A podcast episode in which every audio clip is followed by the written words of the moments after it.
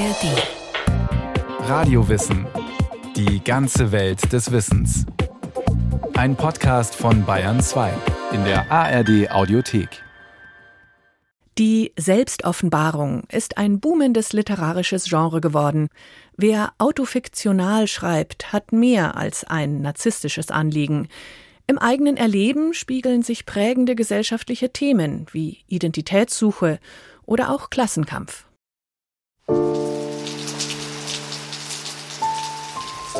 Ein Haus im 17. Arrondissement in Paris, am Ende der Passage Cardinet. Am Mittwoch, den 8. Januar, fuhr ich nach Paris. Es ist ein schneeregnerischer Tag im Jahr 1964, als sich die Ich-Erzählerin aus der Provinz auf den Weg macht, mit 400 Francs in der Tasche, um die Frau zu treffen und alle praktischen Details zu klären, den Termin, die Bezahlung. Wir folgen der jungen Frau, die diese Geschichte erzählt, eine Stiege hinauf. Tausende junger Frauen sind eine Treppe hochgestiegen und haben an eine Tür geklopft. Da stehen wir fast hinter ihr als Leserinnen und Leser, spüren ihr Unbehagen, als eine Frau öffnet. In Kittelschürze und gepunkteten Pantoffeln, ein Geschirrtuch in der Hand. Worum geht es, Mademoiselle? Wir wissen es. 64 Seiten lang sind wir vorbereitet worden, was kommt. Ihr würde ich das Innere meines Bauches überlassen. Hier würde sich alles abspielen. Eine Engelmacherin würde den illegalen Eingriff vornehmen, einen Schwangerschaftsabbruch. Eine einfache Frau, wenig wertgeschätzt für ihre Arbeit im Krankenhaus, die hier in dieser schäbigen Wohnung, in dieser Notlage aber über dieselbe Macht verfügte wie die Ärzte, die sie kaum grüßten. Die Sprache karg, präzise. Alles wird benannt. Die Stimmung, die Gerätschaften, der Eingriff. Und auch die verschobenen Machtverhältnisse, wenn so ein illegaler Schwangerschaftsabbruch vorgenommen wird, im Frankreich der 1960er Jahre. Es ist ihre Abtreibung. Die französische Schriftstellerin Annie Ernaux hat sie überlebt, wäre beinahe nach Komplikationen verblutet. 1999, dreieinhalb Jahrzehnte später, schreibt sie einen Roman darüber und nennt ihn Das Ereignis. Aber ist es ein Roman? Sie hat das Geschehen ja selbst erlebt, schreibt in der Ich-Form, verbürgt sich für die Tatsachen. Wir wissen Zeit, Ort, Chronologie, Wetter, Zugverbindungen. Dennoch ist es kein dokumentarischer Bericht. Es ist eine tiefe Erinnerung an etwas, das lange in ihr war und zu einer literarischen Sprache finden sollte, weil es nicht nur eine individuelle Erfahrung war, sondern ein Ereignis, das auch das Leben sehr vieler anderer Frauen erschüttert. Auf diese Weise hat Annie Ernaux das eigene Erleben zur Literatur gemacht, hat über ihre Herkunft, das Arbeitermilieu geschrieben, über die Scham, die sie empfand, und auch den Verrat, den es zugleich bedeutete, ihrer Klasse entkommen zu wollen. In Büchern wie Eine Frau, Die Jahre, Erinnerungen eines Mädchens. Die Erinnerung ist eine Form der Erkenntnis. Ich erinnere mich an Orte und Tatsachen, die der Geschichte gehören. So kann ich etwas rekonstruieren, das das Intime übersteigt. Zu erfinden würde nur etwas überdecken und deshalb erfinde ich nicht, ich grabe. Anja Arnaud sagt immer, sie gräbt, äh, sie nimmt Bodenproben der Vergangenheit und äh, holt die ans Licht. Sie will halt eben nicht beschönigen. Sie sagt, ich will dazu beitragen, solche Lebensrealitäten sichtbar zu machen. Und wenn ich das nicht auserzähle, dann trage ich zu einer Verschleierung dieser Verhältnisse bei. Und ihr geht es eben darum, auch Kritik zu üben an gesellschaftlichen Missständen und an gesellschaftlichen Tabuisierungen. Und das kann man nur, wenn man die Dinge auch wirklich beim Namen benennt. Sonja Fink ist die deutsche Übersetzerin von Annie Ernaux. Erst durch ihre seit 2017 bei Surkamp erscheinenden Übersetzungen ist Annie Ernaux einem größeren Lesepublikum in Deutschland bekannt.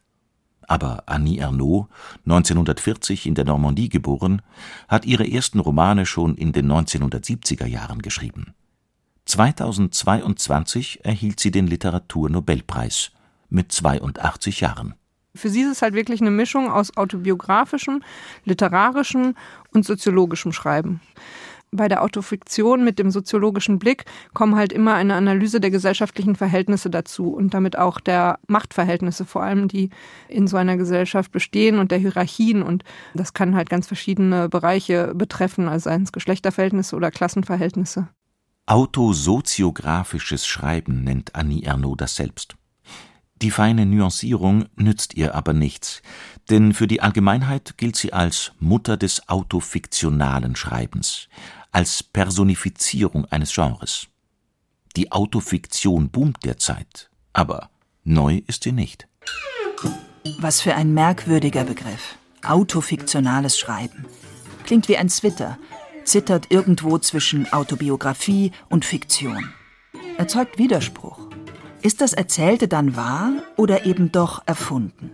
Eine autobiografische Hochstapelei oder ein besonders ichhaltiger Roman? Aber speist sich andersherum gefragt nicht jeder Roman aus dem Erfahrungsschatz seiner Autorinnen und Autoren? Was ist anders? Es ist vertragt. Der französische Literaturwissenschaftler Serge Dubrowski hat in den 1970er Jahren mit einem Bild gearbeitet, um dieses schwebende Verfahren zwischen autobiografischem und romanhaftem zu benennen. Laut Dubrowski sei man bei einem autofiktionalen Text gefangen im Drehkreuz, im Zwischenraum der Gattungen, die gleichzeitig und somit widersprüchlich den autobiografischen und den romanesken Pakt geschlossen haben. Ein Pakt. Als Leser oder Leserin entscheidet man dann, ob man einer erfundenen oder einer wirklich erlebten Geschichte folgen will. Was natürlich für zwei völlig unterschiedliche Wahrnehmungen ein und desselben Textes sorgt. Oder aber man stellt fest, der Text bleibt ambivalent, ein offenes Spiel, die Drehtür schwingt hin und her zwischen Fakten und Fiktion. Die Lesenden geraten ins Stolpern, ins Rätseln. Kann das sein? Glauben, stocken, zweifeln, stecken also fest in der Drehtür oder drehen durch. Entwickelt hat sich diese verunsichernde Variante des autobiografischen aus dem Gefühl eines Mangels, also die klassische Autobiografie, die geht auch sehr stark von dem Modell des Bildungs- und Entwicklungsgedankens aus, dass sich jemand einfach kontinuierlich weiterentwickelt. Aber im Leben gibt es auch Rückschläge und deswegen hat eigentlich schon die moderne Autobiografie nach anderen Mustern gesucht. Erläutert die Literaturwissenschaftlerin Martina Wagner-Egelhaff. Die Professorin lehrt an der Universität Münster. Die Autofiktion betreibt ein raffiniertes Spiel der Selbstdarstellung. Das Ich kann ein Er sein oder eine Sie, kann sich abspalten zu einer angeblichen Freundin, die die eigene Geschichte erzählt, kann den gleichen Namen tragen und trotzdem nicht identisch sein. Von daher kann man die Autofiktion schon auch als ein experimentelles Genre betrachten, nämlich auszuprobieren, wie sich tatsächlich reale Lebensgeschichten mit der Fantastik verbinden lassen. Und es ist durchaus die Möglichkeit, wenn man fiktionale Elemente mit hineinnimmt, dass man Dinge offenbaren kann. Die Fiktion kann sozusagen auch einen Schutzmantel darstellen und Dinge einfacher und leichter erzählbar machen. Das Experimentieren mit dem Ich. Im Erfinden kann man Wahrheiten offenbaren, im Verstecken sich zeigen. Das Paradoxe der Autofiktion erwürgt jede definitorische Eindeutigkeit. Hören wir die Büchner-Preisträgerin Felicitas Hoppe. Sie hat Hoppe geschrieben, eine Autofiktion über eine Person ihres Namens, die augenscheinlich alle ihre bisherigen Bücher geschrieben hat. Darüber hinaus sich als Sprachwunder ausgibt, alle Sprachen der Welt zu verstehen und eine Vielzahl weiterer fantastischer Selbstbehauptungen streut ich versuche etwas Neues zu formen aus dem, was schon da ist. Und ich glaube, es ist eher der Blickwinkel und die Perspektive, mit der ich auf die Dinge schaue. Es sind nicht die Dinge selbst, die ich erfinde, sondern die Art, wie ich mit ihnen umgehe, ist vielleicht manchmal ein wenig absonderlich oder fantastisch. Das mag sein, aber das Material, mit dem ich arbeite, ist ganz der Realität verhaftet. Vielleicht kann man es so sagen für die Autofiktion. Bleibt man beim Konzept, aus dem eigenen Leben zu schildern, kann man dieses nicht verfälschen. Die Gestaltung aber ist elastisch. Es gibt tausend und eine Art, die eigene Geschichte zu variieren. Oder anders gefragt, wie viele Geschichten bin ich? Dies ist ein aufrichtiges Buch, Leser. Es warnt dich schon beim Eintritt. So bin ich selber, Leser, der einzige Inhalt meines Buches. Schrieb Michel de Montaigne 1580 in der Einleitung zu seinen Essays.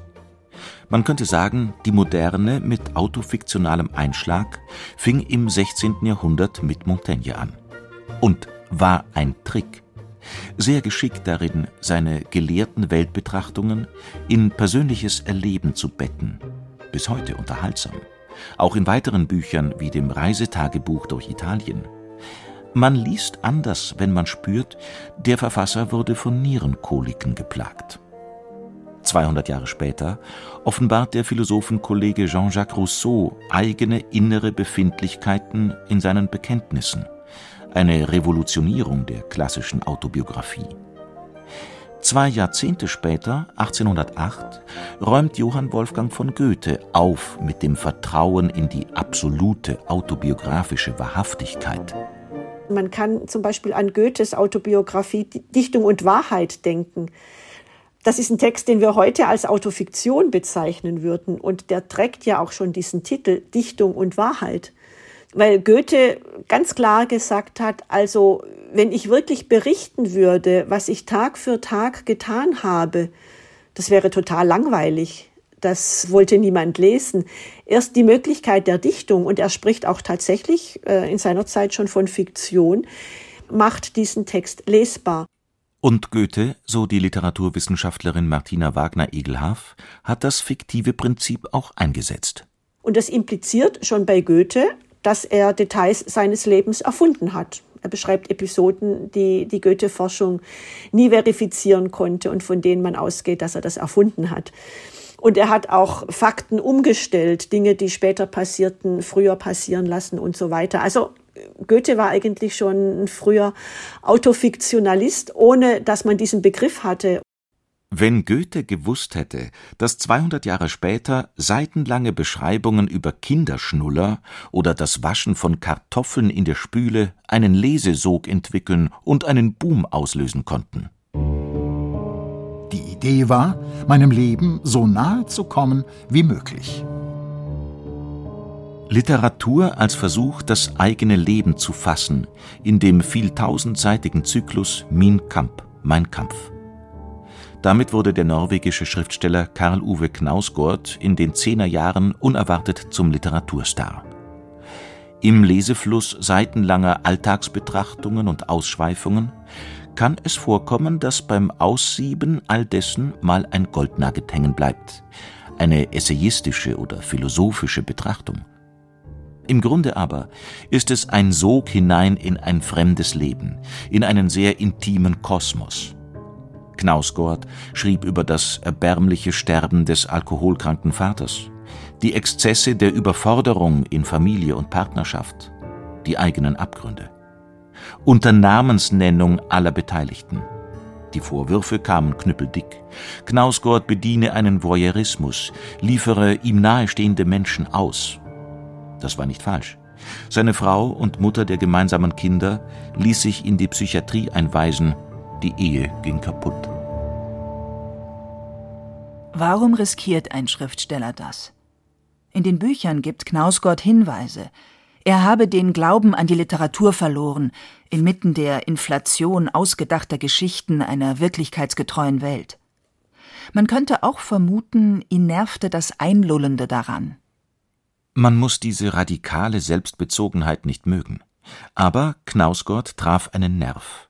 Alle sechs Bände von Min Kamp wurden Bestseller. Und der Autor zum literarischen Model einer neuen männlichen Innerlichkeit, mit brüchiger Seelenlandschaft, Abstürzen, Verwundungen. Mit einer erfundenen Romanfigur hätte er das wohl kaum vermocht.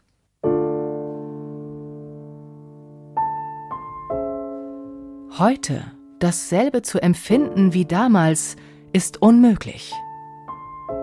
So Annie Ernaux in ihrem Roman Das Ereignis. Aber wie erinnert man sich dann?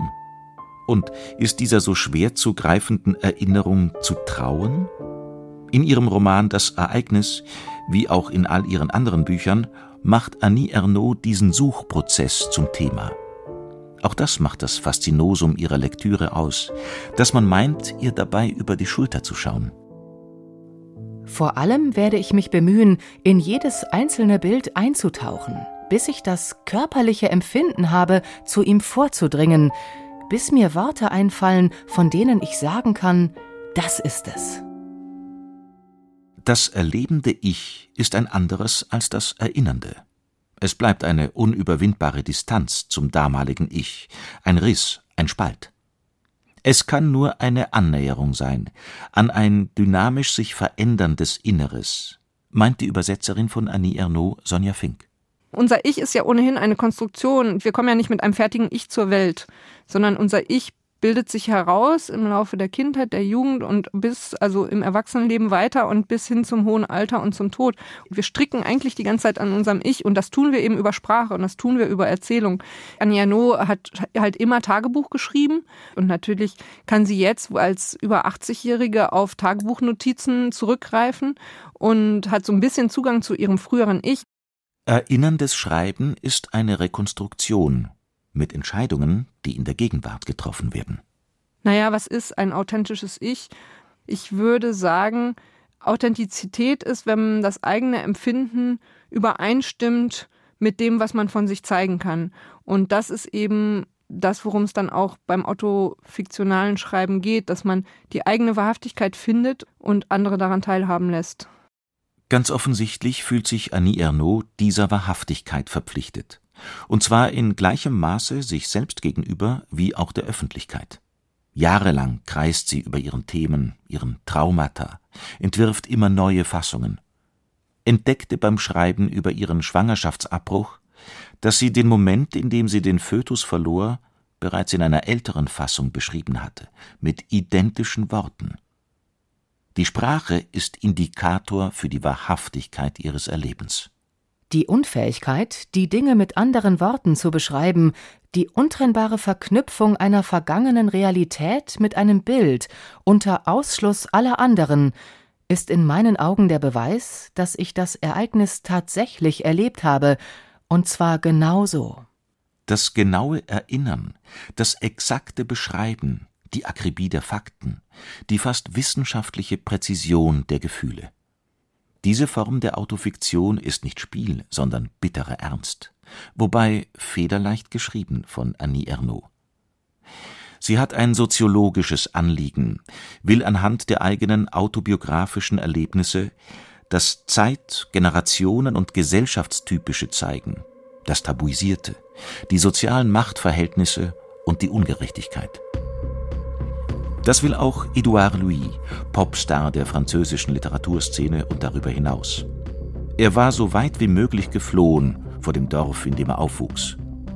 Jetzt kehrt er im Schreiben zurück, in die Armut und Gewalt seiner provinziellen Herkunft, wo den männlichen Mitgliedern der Gesellschaft wenig andere Perspektiven vor Augen stehen als Schulabbruch, Fabrikjob, Maloche, Trinken, Prügeln und reproduzierte Männlichkeitsmythen, die ein Schwulsein wie das von Eddy, wie Edouard Louis dort noch hieß, herabsetzen.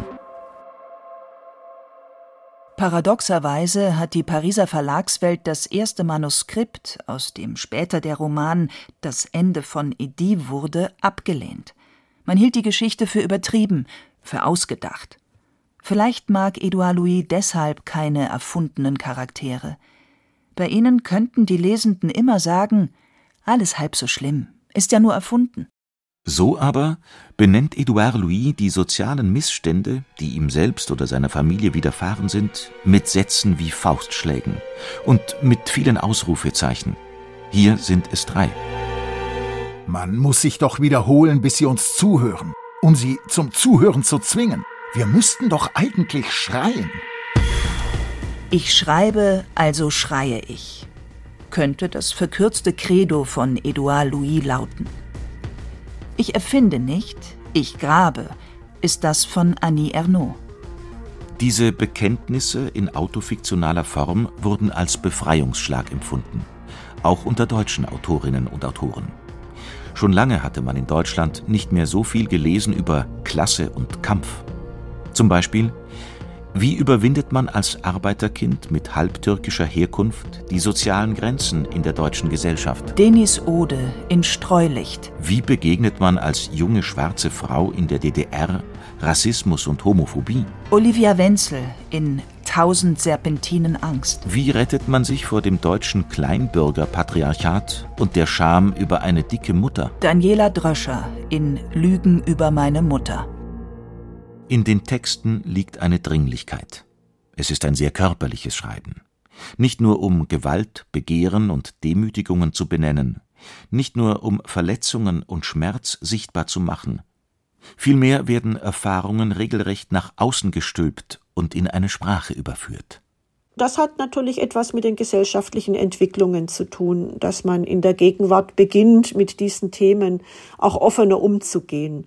Das ist ja nicht nur in der Literatur der Fall. MeToo ist ein Thema oder auch Diversität und Geschlecht. Es gab natürlich ähnliche Entwicklungen auch schon in der Vergangenheit, wenn wir an die 70er Jahre denken, auch die 80er Jahre, das ist eine Zeit, da sprechen wir von der neuen Subjektivität und da haben eigentlich vor allem auch angefangen, Frauen über sich und über ihren Körper zu schreiben.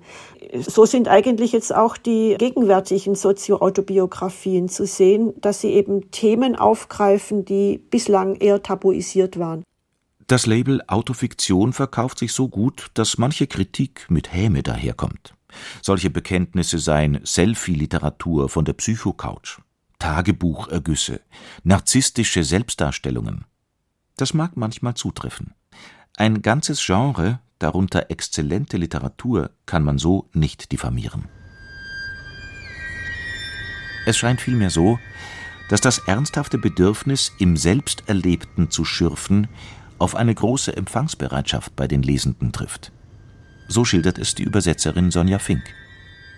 Immer wenn ich äh, Auftritte habe mit Annie No oder auch allein zu den Büchern als Übersetzerin und jetzt war ich auch mit Edouard Louis auf Lesereise, also man bekommt wirklich diese Reaktion, was das mit den Menschen macht, dass die tief berührt sind von dieser Literatur und von diesen Büchern und sich darin wiederfinden und das äh, spricht ja dafür, dass es da absolut nötig war, dass da mal was geöffnet wird, was halt vorher in der Literatur nicht so vorkam. Man könnte also auch sagen, in den autofiktionalen Romanen der Gegenwart findet sich die gegenwärtige Gesellschaft in Teilen selbst.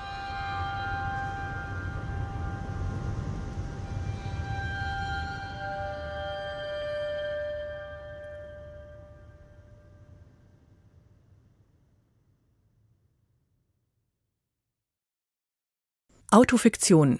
Wer schreibt hier eigentlich? Ein Radiowissen von Barbara Knopf.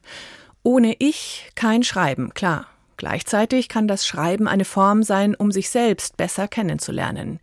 Wie Schreiben zur Selbsterfahrung werden kann, erzählt die Radiowissen-Folge Neue Subjektivität, zu finden in der ARD Audiothek und überall, wo es Podcasts gibt.